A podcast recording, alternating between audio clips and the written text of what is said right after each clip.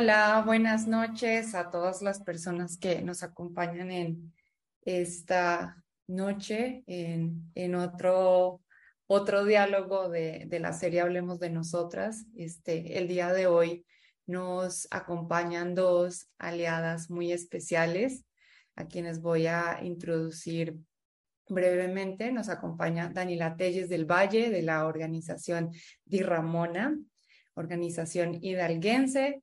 Y pues Dani es activista, feminista, bisexual, gorda y es un ser acompañante de aborto, pues esa es su pasión. Actualmente Dani colabora como consultante latinoamericana para la Organización Internacional de Difusión sobre Salud Sexual y Reproductiva, reproductiva Woman First. Este, también forma parte de la organización civil de Ramona en Hidalgo, donde lucha por sexualidades libres y sin estigma para un mundo más feliz y amoroso. Dani es psicóloga social, es diplomada en Derechos Humanos de la Mujer y cuenta pues con diversas certificaciones en materia de salud y derechos sexuales y no reproductivos. Muchas gracias por acompañarnos, Dani. Este es un gusto, como siempre, eh, verte y platicar contigo. Y el día de hoy también tenemos a Yuteita Valeria Hoyos, quien es parte de la organización del Centro de Análisis, Formación e Iniciativa Social este, en Puebla, más conocido como CAFIS. Y pues Yuteita es licenciada en Derecho, es maestra en Derecho Constitucional y Amparo, es originaria de comunidad indígena en Puebla, es integrante de la red de abogadas indígenas y de la campaña por el aborto legal, seguro y gratuito en el estado de Puebla. Y pues también bienvenida, Yuteita, un gusto. Gracias a ambas por acompañarnos el día de hoy, por este, sacar tiempo para este, platicar con nosotras. Em, el día de hoy vamos a tener como una conversación sobre el lineamiento técnico para la atención del aborto seguro en México. Eh, este año, en octubre, si quieren, primero hago como una breve este, introducción al tema y posteriormente pues pasamos como a la parte de hacerles unas preguntas y que ustedes nos cuenten como algunas particularidades de este documento. Entonces, este, este año, en octubre, se presentó la actualización del lineamiento técnico para la atención del aborto seguro en México. Este lineamiento es una referencia para todo el Sistema Nacional de Salud y tiene pues como objetivo que, que se cuenten con criterios básicos para la atención del aborto seguro en las unidades de salud. Este documento eh, retoma recomendaciones internacionales y nacionales en la materia y bueno, algo como muy interesante de esta versión, de esta edición del 2022, es que se incluyeron pues las sentencias eh, de la Corte, eh, como es la de Coahuila, que es sobre el aborto como un derecho humano que no puede ser criminalizado, y también se retoma la de objeción de conciencia, en donde pues la Corte deja muy claro que esta no puede ser un obstáculo para la realización de los derechos humanos de las mujeres y personas gestantes. Y también menciona que, bueno, este lineamiento, algo que tiene muy importante es que tiene como eje transversal, es que eh, tiene un enfoque de derechos humanos, de interculturalidad y este, también habla sobre las condiciones en las que debe de ser pues presentada eh, la, la, atención del aborto, que es bajo pues condiciones dignas, seguras. Y pues ya para ir cerrando eh, y darle la palabra a Dani y a, y a Yuteita, pues decir que una otra característica como muy interesante es que en estos lineamientos se destaca que a diferencia de los del 2021, aquí sí se establece como una consejería que está compuesta por el acompañamiento emocional, escucha empática, la privacidad, la confidencialidad y información pertinente sobre la atención este, antes, durante y después del procedimiento. Y algo que me gustaría destacar es que justo habla de este, el respeto por la decisión, que, que, esto me parece que se enmarca en el tema del derecho pues, a la autonomía. Y bueno, con esto más bien este, decirles que ustedes ya nos irán contando como otras características que también son este, pues bastante relevantes, pero para no quitarle más tiempo a Dani y a Yuteita, me gustaría iniciar como con preguntándole a Dani desde la experiencia que tienen en, Di Ramona realizando acompañamiento, pues justo que nos cuentes qué consideras tú que ha sido o que fue un acierto con la actualización de, estos lineamientos en términos de la atención por parte del personal de salud y justo en este sentido también qué continúa siendo como un área de oportunidad que tal vez pues no se abordó como tal en el documento, pero que podría estar allí. Adelante, Dani. Gracias, amiga, y muchas gracias por la invitación. La verdad me siento súper honrada de, formar parte de este espacio que, que, por cierto, no me había perdido ninguno de los anteriores, ¿no? Entonces, como, ¡ah! ahora estoy yo. Entonces, estoy muy emocionada. Muchas gracias. Y pues bueno, por una parte, eh, creo que hay que reconocer que es un acierto, un muy buen acierto por parte de tanto de la Secretaría de Salud Federal como de todas las instituciones y demás involucradas dentro de la edición de este, la reedición de este lineamiento técnico, ¿no? O sea, creo que es un buen acierto, hay que reconocer que está bien desglosado, está bien masticadito, está traducidito, ¿no? Sobre todo en estos términos eh, muy jurídicos que a veces nos cuestan trabajo y que más adelante sé que van a abordar un poco más esto de todas las cuestiones jurídicas que trae, que me parece maravilloso, ¿no? O sea, creo que, creo que se, ya no hay pretextos, para que la atención al aborto se realice.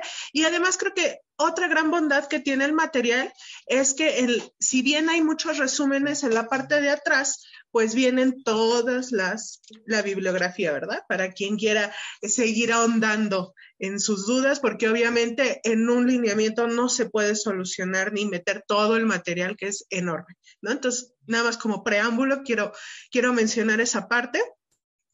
Y la otra, en cuanto a, nuestra labor como acompañantes de Di Ramona y muchísimas otras colectivas y organizaciones más alrededor del país, creo que algo bien importante es que integra conocimientos que nosotras ya veníamos haciendo desde hace un buen, ¿no? Pero que al parecer la Organización Mundial de la Salud descubrió apenas en su lineamiento igual de, de inicios de año y que se retoman, por tanto, en el lineamiento técnico. Un ejemplo muy claro es el abordaje del aborto autogestivo, ¿no? Que si bien tristemente aún solamente se aborda en un par de párrafos, creo que el hecho de que se mencione es bastante valioso, ¿no? ¿Por qué? Porque nos dice que el aborto autogestivo es posible y que puede llevarse a cabo sin supervisión médica, que puede llevarse a cabo en el lugar, en el momento en que las mujeres y personas con capacidad gestante lo decidan y se sientan más cómodas cómodas y eso creo que es algo bien esencial que además ha sido algo con, lo que las acompañantes hemos tenido que batallar por muchísimos años, ¿no? E incluso muchísimas acompañantes antes que, que yo y las que siguen seguirán batallando con este hecho, ¿no? Como de que las mujeres, las personas con capacidad gestante son incapaces, somos incapaces de, eh, pues, autodeterminar nuestro proceso de aborto. ¿No? Porque se sigue considerando al aborto como este proceso que es sumamente difícil, sumamente imposible, ¿no? Casi, casi un procedimiento de, eh, así, de una dificultad enorme. El hecho de que este eh, lineamiento incluya y aborde el tema del aborto autogestivo, creo que nos comienza a dar luces. Si bien te digo, lamentablemente solo son dos párrafos los que lo habla y también viene en el glosario. Creo que ya es un avance. Eh, creo que me gustaría ver más de eso si existe una, una nueva reedición, que yo estoy segura que lo va a ver, porque además las leyes están avanzando de una forma súper vertiginosa y entonces en México nos, nos, despertamos y ya hay otro cambio, ¿no? Entonces creo que va a ser indispensable y yo, yo espero que en las futuras se aborde un poco más del tema del aborto autogestivo para quitarle el estigma que existe alrededor del mismo, ¿no?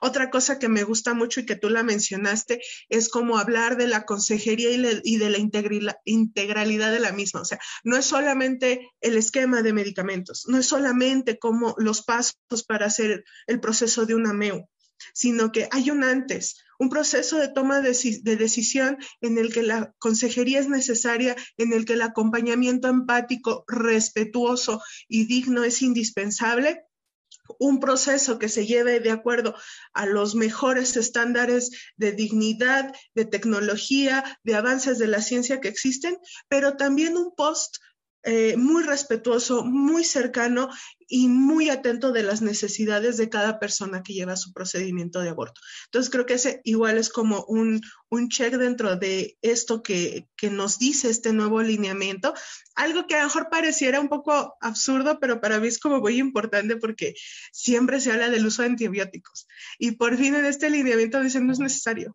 ¿No?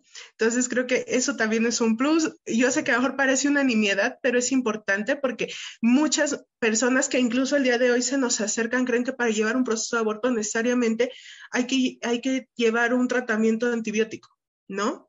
Pero el que digas, no, no es necesario, también abona quitarle el estigma al proceso de aborto, ¿no? O sea, aborto no significa infección en nuestro, en nuestro, en nuestra vulva, en nuestro útero, ¿no? No, el antibiótico sirve para infecciones y la probabilidad de una infección es sumamente baja, casi inexistente cuando se lleva a cabo un proceso de aborto seguro en condiciones adecuadas, ¿no? Em, que además el proceso de aborto puede ser ambulatorio. Eso también le resta estigma al hecho como de, no, para tener un aborto tengo que internarme, hospitalizarme y uff, ¿no? Grandes tragedias de la vida. Entonces creo que esto también es algo bien importante, hablar de un proceso de aborto con medicamentos, es completamente ambulatorio, no necesito hospitalizarme y que además empuja a una agenda en los servicios de salud que el día de mañana se pueda traducir en que en cualquier eh, centro de salud de, de nuestra comunidad, de nuestra localidad, puedan brindarme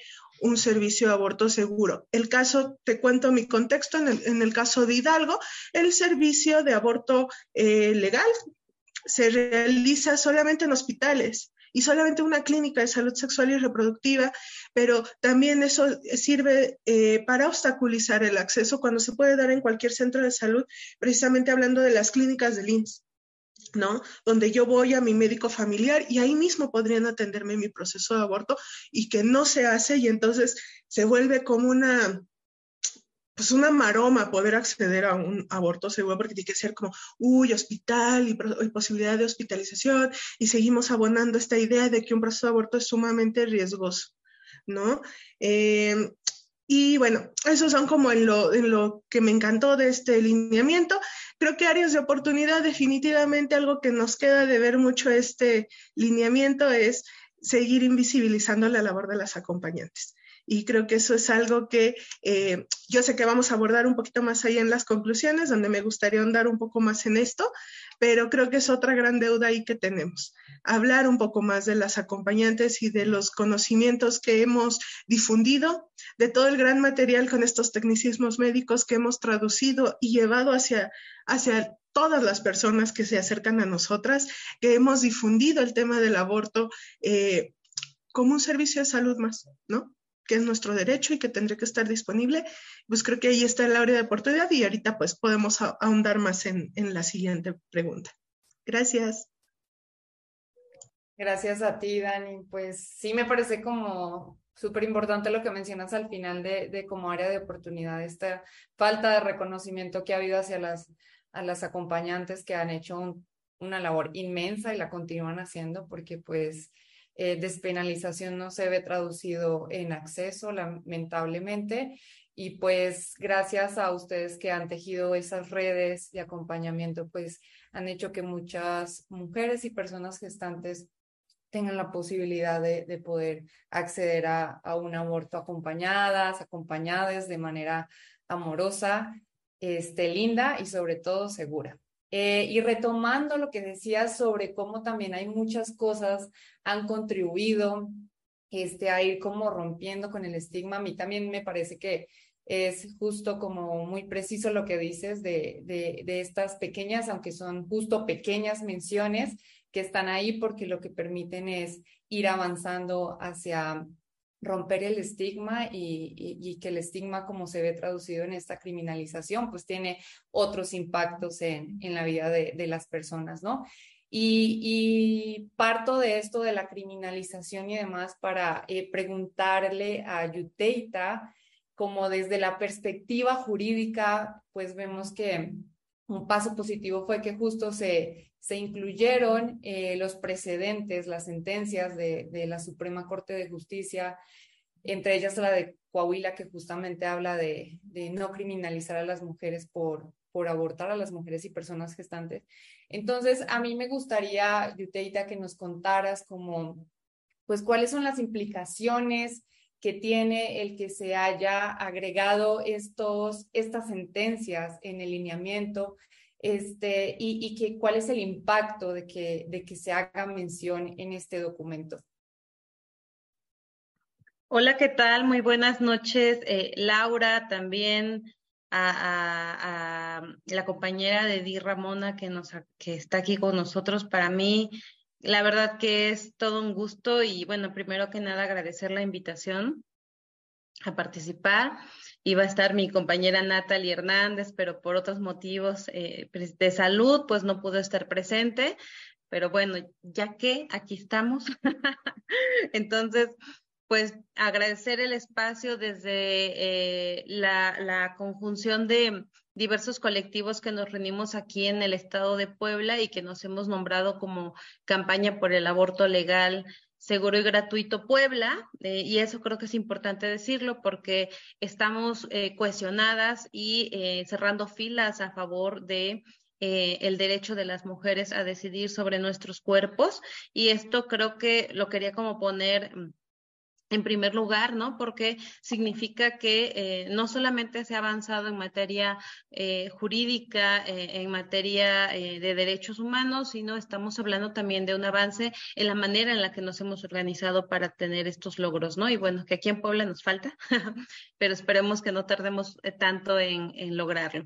Y bueno, efectivamente, como, como bien dices, Laura, esta, estos nuevos lineamientos em, que vienen a, formar parte de un bagaje de reglamentación administrativa para los servicios de salud a nivel nacional, porque si bien no tienen un carácter eh, propiamente judicial, es decir, no estamos hablando de una ley, de un código, sí estamos hablando de un dispositivo em, interno, de un dispositivo reglamentario. Y creo que esto tiene bastante importancia porque siempre decimos, ¿cómo vamos a materializar los derechos humanos? No, sí, los derechos humanos se escuchan muy bonito en los convenios internacionales, pero ¿cómo los llevamos a la práctica? Bueno, creo que esta es parte de la práctica, de esa famosa práctica a la que queremos llegar. Y como bien dices, bueno, estos lineamientos van a venir a retomar lo establecido en la sentencia eh, del año pasado, de septiembre, de septiembre del año pasado, de la acción de inconstitucionalidad 148-2017, ampliamente conocida por haberla eh, promovido eh, en la Procuraduría General de la República eh, y bueno, que tiene que, ver con em, los poderes legislativos del estado de Coahuila, ¿no? De la cual han derivado ya pues muchísimas em, discusiones, debates, porque algo es cierto, también no todo quedó dicho en esta sentencia, ¿no? Queda también que trabajar eh, al respecto y también retoma la acción de inconstitucionalidad 54-2018, eh, que promovió la Comisión Nacional de los Derechos Humanos contra em, la inconstitucionalidad del artículo 10 bis de la Ley General de Salud respecto a lo que se, eh, bueno, hemos ya mencionado, que es la objeción de conciencia, ¿no? Entonces, tiene bastante importancia, muchísima relevancia en, estos sentidos, ¿no? Partiendo como de esta lógica de, de estas dos sentencias. Primero que nada, eh, los lineamientos eh, tiene, tienen dentro de, su contenido diversos ejes, ¿no? Ejes transversales. Y en estos ejes transversales vamos a observar cómo todo lo que eh, leemos en nuestros talleres, en nuestros cursos de temas de género, van a estar plasmados ahí, ¿no? Desde este un enfoque de derechos humanos, enfoque de género, eh, enfoque de interculturalidad, entre, enfoque de juventudes, entre otros, ¿no? Y justo esta, em, esta, esta visión de derechos humanos es la que planteó la Corte en estas dos sentencias. La Corte nos dice a través eh, de su pleno, ¿no? Porque esto se resolvió en pleno y eso es una gran, tiene gran importancia, tiene eh, la relevancia de que vamos a centrar el debate, la aplicación de estos lineamientos basado en un enfoque de derechos humanos, no en el sentido de decir, ah, está, em, no puedo aplicar o no puedo dejar de inaplicar eh, estos lineamientos porque está penalizado, porque no está penalizado, porque temo que me abran una carpeta de investigación al ser eh, funcionario, servidor público del servicio médico. Es decir, no vamos a partir de una lógica eh, punitiva ni del derecho penal, vamos a partir de una lógica y de un enfoque de derechos humanos. Eso es lo que queremos cambiar eh, o hemos querido cambiar por mucho tiempo. Em, esta visión de que el aborto se reduce a un sistema penal, ¿no? Y esto creo que es importante retomarlo porque las sentencias nos dicen, a ver, no puedes eh, este, mm, criminalizar a una mujer por abortar, porque antes de que la juzgues a nivel jurídico y social, ella cuenta con derechos humanos. Entonces, partiendo de esa lógica, creo que es la importancia que tiene que se haya incluido en estos lineamientos. Eso en primer lugar. Y, y que me gustaría como seguir desarrollándolo porque el enfoque de derechos humanos, si bien nos hemos pasado desde el 2011 a la fecha, desde que la reforma en derechos humanos, eh, decíamos, era, era lo mejor, lo más novedoso, lo más em, nuevo en ese momento, pues ya a 10 años prácticamente de esas reformas, nos sigue sorprendiendo que no hemos logrado establecer el enfoque de derechos humanos y habla de todos los derechos eh, de, las mujeres, ¿no? De todas nuestras demandas. Pero específicamente en materia de salud, en materia de aborto, nos ha costado todavía mirar ese enfoque porque lo seguimos mirando bajo el sesgo del derecho penal. Pero bueno, hasta ahí me voy a quedar en este tema.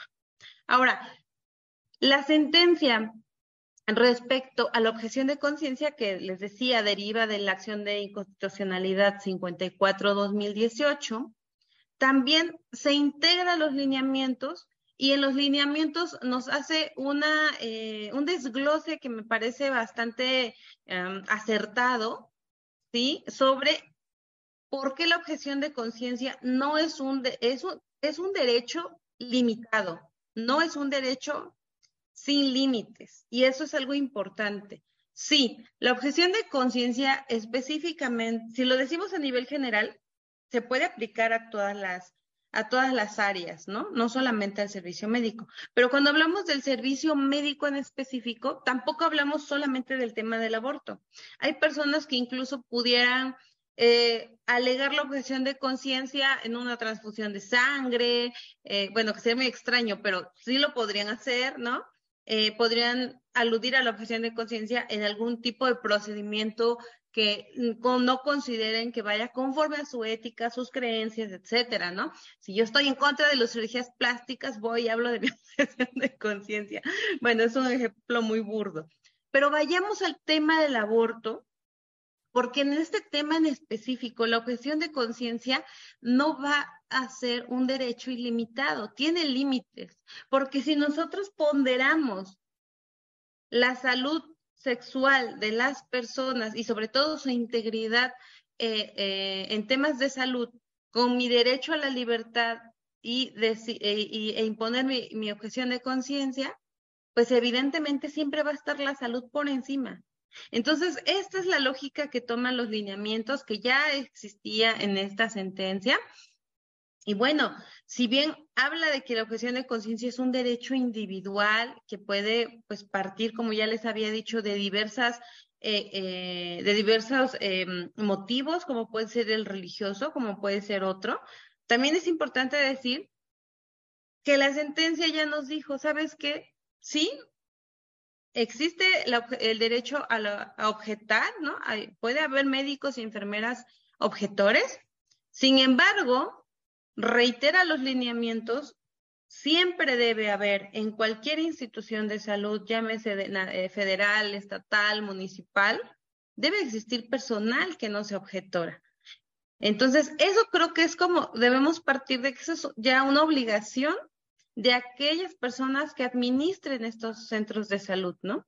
Y hablo de IMSS, hablo de Infonavit, eh, perdón, IMSS, ISTE, ISTEP, hablo de todos los servicios de salud públicos en el país. Porque a veces creemos que solo es el IMSS. No, también existen otros servicios de salud, de seguridad social. Y en todos ellos se deberá de cumplir. Ahora, en el ámbito privado, también están obligados porque, reitero, partimos de un enfoque de derechos humanos.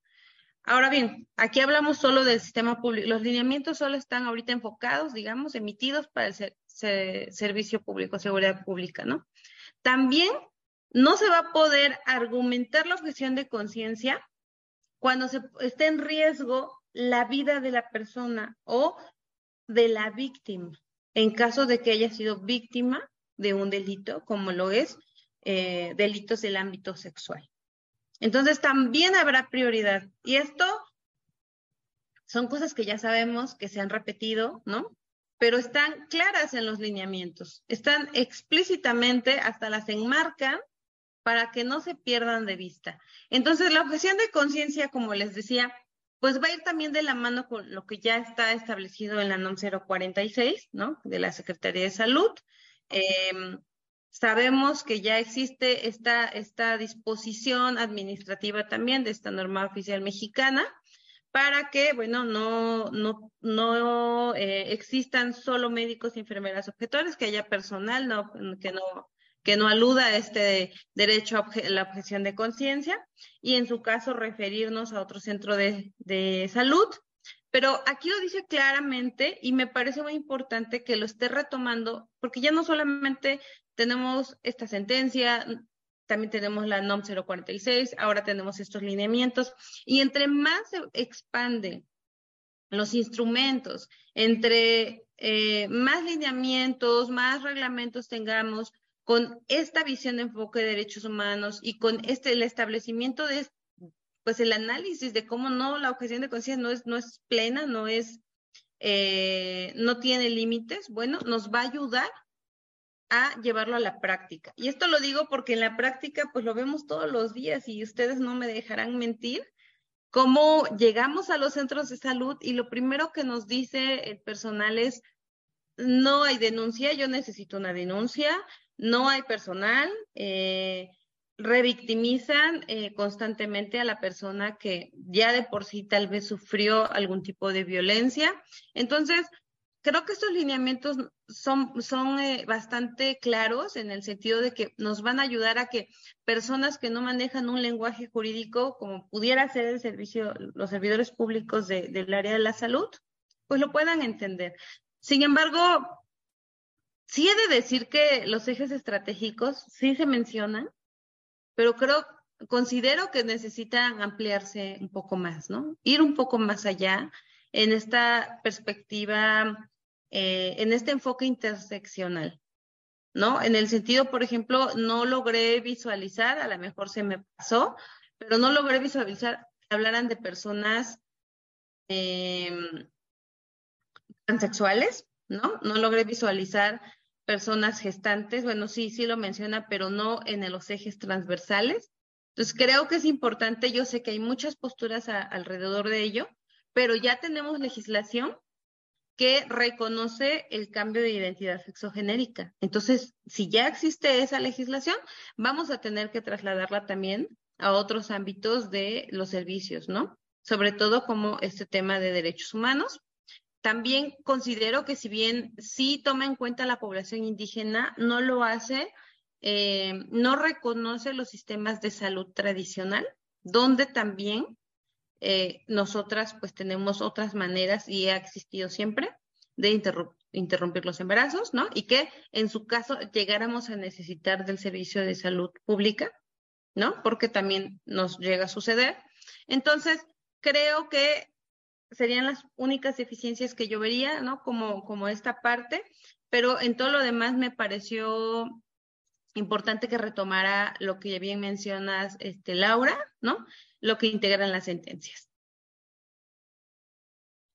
Muchas gracias, Yuteita. Pues, este, gracias justo como por enmarcarnos, em, pues, estas implicaciones que tiene el que, se haya retomado las sentencias de la, Corte en este documento.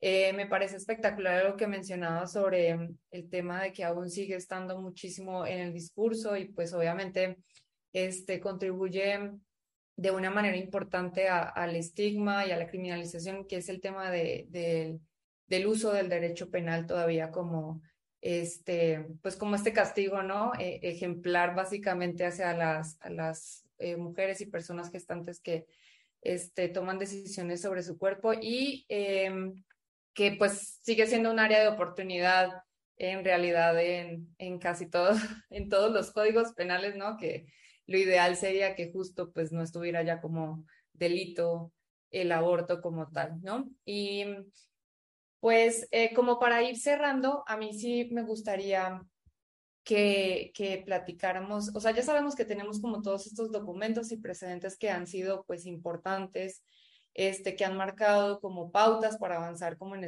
en el reconocimiento de los derechos de las niñas, mujeres y personas gestantes, en, en especial el derecho a, al aborto, pero sabemos también que justo, eh, eh, como lo decía, creo que Dani hace rato, no sé si fuiste tuyo, Teta, que pues se ve todo muy lindo, muy lindo en el papel y demás, pero sabemos que también hay, hay pues todavía muchísimos obstáculos al momento del acceso y que eh, la población, personas, tanto mujeres como este, otras personas con capacidad de gestar, pues han perdido esta confianza en el sistema de salud porque de cierta forma eh, la, les ha fallado, ¿no? Las ha criminalizado, este, se pone muchísimo en duda este, esta decisión que toman y demás.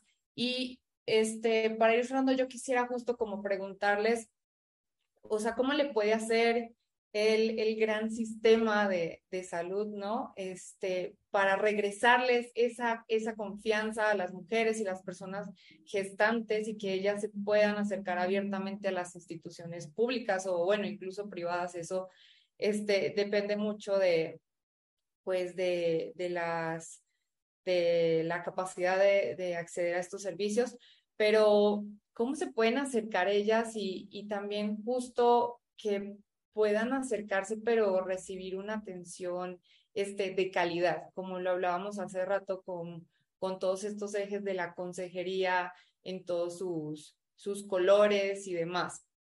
Y esto lo, lo pongo esta otra pregunta junto con esta es, este, o sea, ¿qué sigue después de esta actualización, no? Porque vemos unos lineamientos que retoman justo como precedentes importantes que habla de la transversalización este, de los enfoques como derechos humanos, interculturalidad y demás.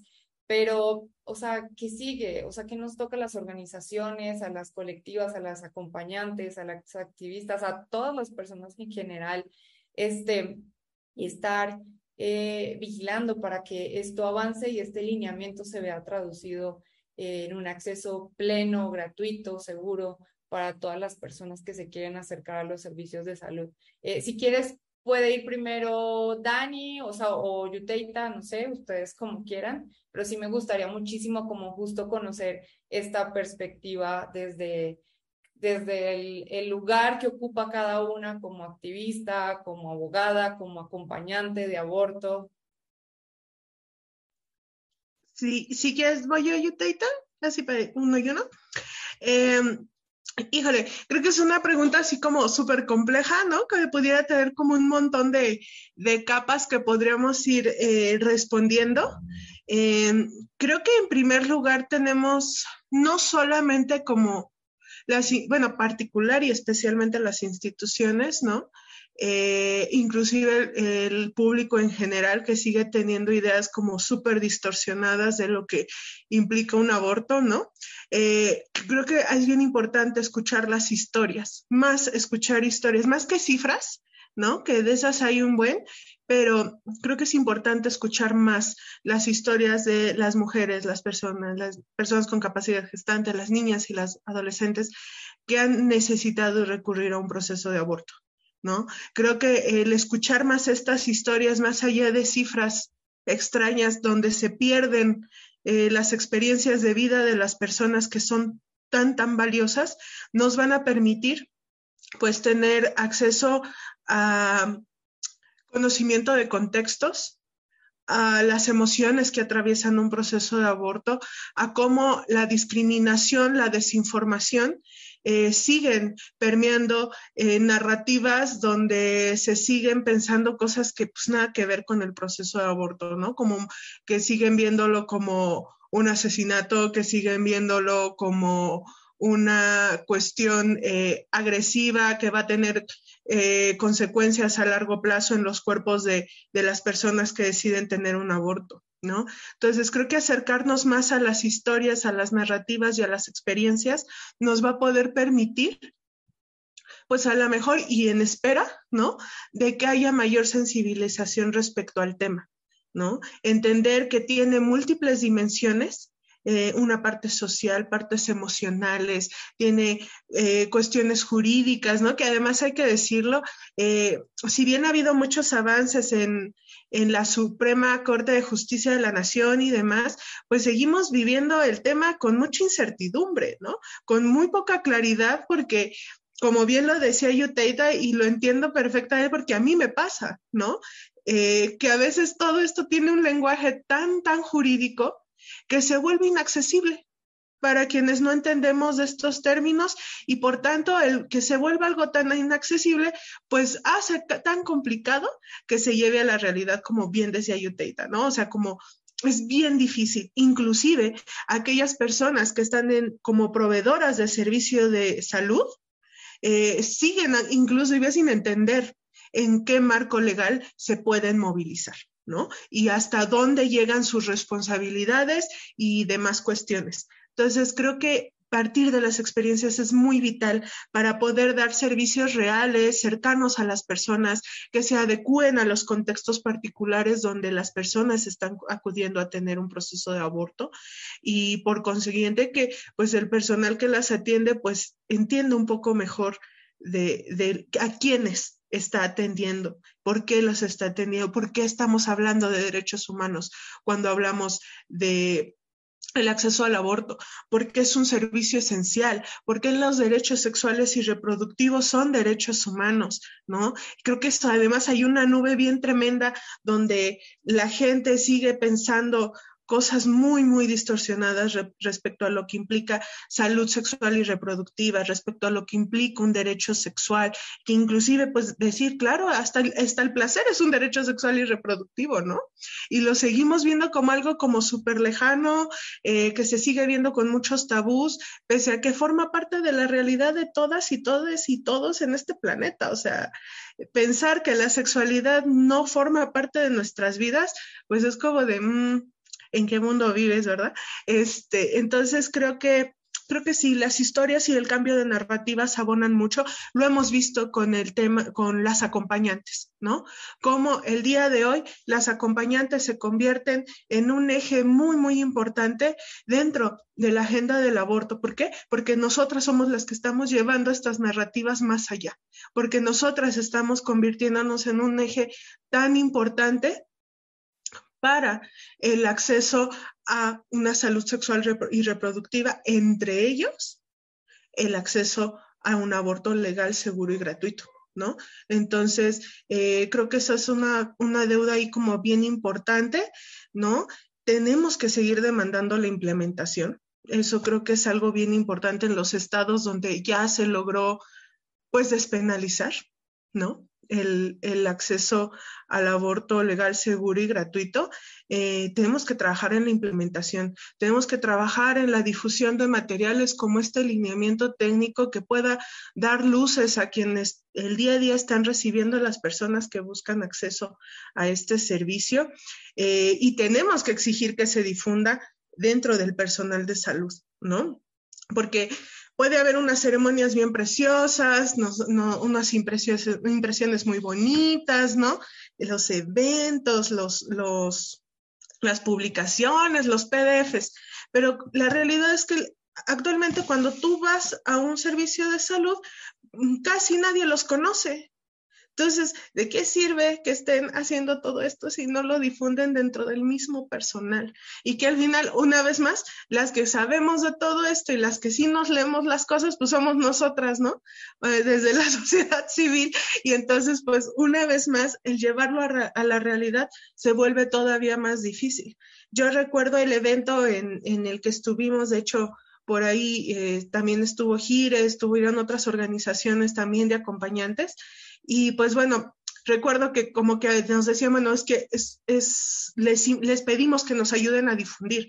Y si bien siempre lo hacemos, porque a todo mundo le contamos de, de lineamiento, la realidad es que pues también es una responsabilidad de esas instituciones difundirlo con su propio personal, ¿no? Porque si no, una vez más, todo se deposita dentro de la sociedad civil y es a quienes luego no nos, no nos dejan ir a los espacios, donde eh, no se toma desafortunadamente en serio lo que decimos, ¿no? Cuando no, o sea, la realidad es que estamos aquí para acompañarnos mutuamente en este camino que es la, la garantía de la vivencia del derecho, ¿no? De derechos humanos. Entonces, somos un equipo muy grande, pero pues los esfuerzos son en ambas vías para volverlo realidad. Y pues creo que con eso me quedaría. Bueno, pues yo coincido totalmente con Dani, porque cuando, cuando leí la, vi, escuché la pregunta y también la había podido reflexionar, la verdad es que me quedé pensando en la complejidad de lo que implica que una persona de decirle, oye, ya vente con confianza, vete al hospital, y porque la verdad lo hacemos, les decimos, acuda usted al hospital, acuda usted a fiscalía, ¿no? Tiene que hacer esto, y les damos lineamientos. Yo soy de, de las personas que siempre les dicen, mira, yo soy abogada y te van a tratar mal, prepárate psicológicamente, porque tú vas a ir a exigir y tú tienes que exigir. Es más, aquí está el artículo de la ley, léelo, por favor, léelo antes de ir, porque allá vamos a exigir, pero nadie te va a tratar bien. Y la verdad, es bien feo ir con esta actitud, pero yo se los digo en el sentido de que no, no se vayan a desanimar ante, ante la fiscalía, ante el servicio de salud, porque sabemos que es lo primero que pasa. Creo que tal vez me ha pasado como una en un millón que alguien me ha tratado con amabilidad. Y ahí fue donde me cayó el 20 y dije, claro, lo que la persona no puede, no logra eh, al acercarse a las instituciones es no tener miedo. Tenemos miedo y esa es la verdad. Creo que el miedo es la clave. Tenemos miedo a que nos regañen, a que nos revictimicen. Tenemos miedo a que nos juzguen, a que incluso tenemos miedo a que no hablen nuestra lengua, a que no les entendamos el español, a que no les entendamos, eh, y lo digo por, porque pues también puede pasar eh, o, estar frente a una situación donde una persona no hable completamente o entienda perfectamente al 100% el español. Tenemos miedo a llegar a una institución donde el médico solo te habla en términos médicos y tal vez no sabes qué te va a pasar después. Pero este miedo no es de ahorita, este miedo es de siempre. Es el miedo a acudir a una institución pública y que te sellen un papel mal y que te digan haz esto y ahora vete a, este otro lugar y sabe que señora al final hasta usted tenía la culpa, ¿no? Porque al final pasa eso. Entonces, ¿cómo, ¿cómo vamos eliminando ese miedo en la sociedad para generar confianza? Porque tú le tienes confianza a quien de alguna manera le empiezas a tener un poco de respeto y cariño. Y nosotros ni respetamos ni tenemos ningún tipo de cercanía con la institución. Las instituciones las vemos muy lejanas. Y no solo geográficamente, como me pasa a mí, que luego de mi pueblo tengo que ir a tres horas, ¿no? Sino la vemos muy lejana en el sentido de que vemos incluso a personas con las que no nos identificamos, gente de la ciudad, gente blanca, o resulta que es una persona como yo, pero que niega su origen. Es decir, partimos de un montón si se dan cuenta, ya la voy a poner filosófica, pero esto es una cuestión bien estructural, ¿no? Pero bueno, vayamos a lo concreto. ¿Qué pasaría, qué necesitaríamos para que logremos esto? Eh, yo ya he estado del otro lado también en la atención a mujeres y las mujeres como bien, las personas en general y las mujeres en situación y personas gestantes en situación de violencia y que requieren la atención para una interrupción legal del embarazo, lo que quieren primero que nada es que seas empática. que tú digas, ok, no importa cómo pasó, no importa las circunstancias, tú vas a tener aquí una persona que te va a ayudar. Y creo que eso es lo de lo que se puede partir y no existe. ¿Por qué no viniste antes? ¿Por qué te esperaste hasta este mes? ¿Por qué no has denunciado? Viene el cuestionamiento. Bueno, eso en primer lugar. Y lo, quiere, lo quería mencionar porque tampoco se trata de, ay, ahora me tengo que, hacer una maestría en, en desarrollo humano y no, no, no. Aquí los lineamientos ya nos establecen, número uno, los principios para la atención de un aborto seguro, las obligaciones éticas y profesionales del personal de la salud. O sea, pues no se lo va a inventar nadie, ni lo tenemos que eh, investigar en una tesis, ya que no los escribieron aquí en unos lineamientos. Entonces, qué fácil poder leerlos, poder repasarlos, generar un poquito de conciencia. Y yo esto le sumaría, si la Secretaría de Salud, su mayoría de personal, porque es lo que sucede en la mayoría de las entidades, no son contratos eh, de trabajo por tiempo indeterminado, es decir, son personas que, se, que han ido cambiando, bueno, pues entonces cuando contrates, por lo menos pregunta si, si, si, tienen conocimiento de estos lineamientos. Creo que sí debe haber ciertos filtros en la contratación, así como eh, hablo también de personal de otras instancias como la Administración de Justicia.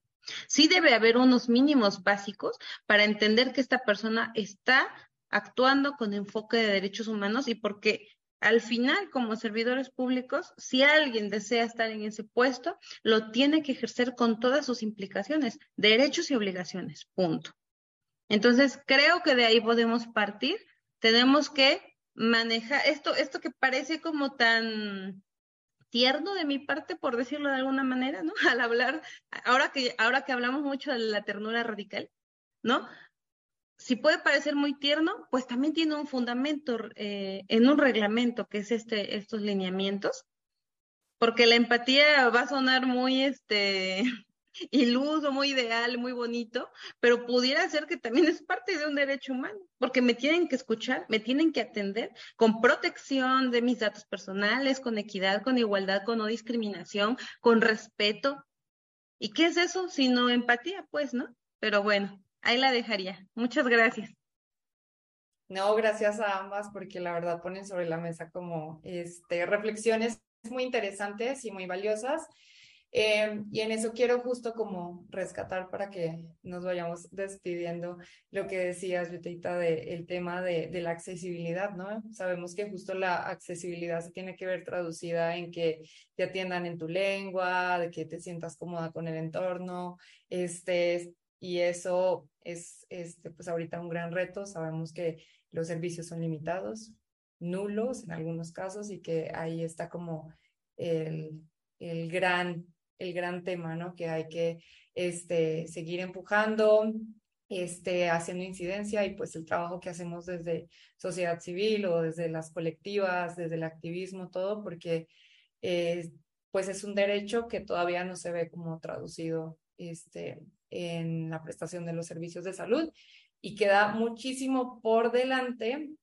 Este, finalmente decirles a Yuteita, Dani, que muchísimas gracias porque pusieron como perspectivas que vienen siendo muy interesantes este, y valiosas, más que nada desde, desde el, tema que trabaja cada una y desde la experiencia también que han ido construyendo es, en, el, en, el, en este camino de los derechos humanos, en, en particular de los derechos este, reproductivos.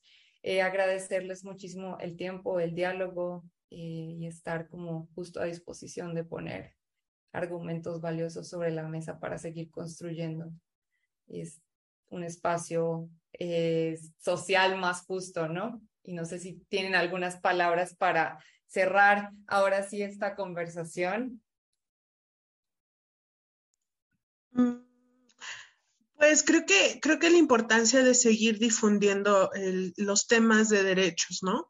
Eh, seguir eh, explorando, indagando en las, todas las imbricaciones que tienen los derechos humanos en sus diversas facetas, entre ellos los derechos a la salud sexual y reproductiva, ¿no? Eh, hay que entender que estamos en contextos de constante movimiento, de grandes cambios, de grandes actualizaciones y todo está en constante evolución. ¿No?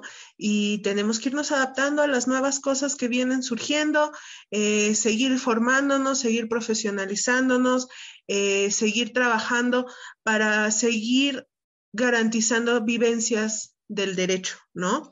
Para que se podamos seguir teniendo acceso, pues, a lo que todas las personas eh, estamos aquí, que es para vivir en paz, vivir con tranquilidad, vivir con dignidad ¿no? Y creo que eso es muy, muy importante. Estamos en, una, en un momento de muchos cambios, de muchas, acabamos de salir de una pandemia horrible, ¿no? Que además cabe mencionar que creo que muchas de las actualizaciones que tiene este lineamiento técnico también vienen de eso, ¿no? De cómo eh, nos puso sobre la mesa un montón de cosas que a lo mejor habíamos dado por hecho, que sabíamos que estaban ahí, pero que no habíamos indagado lo suficiente.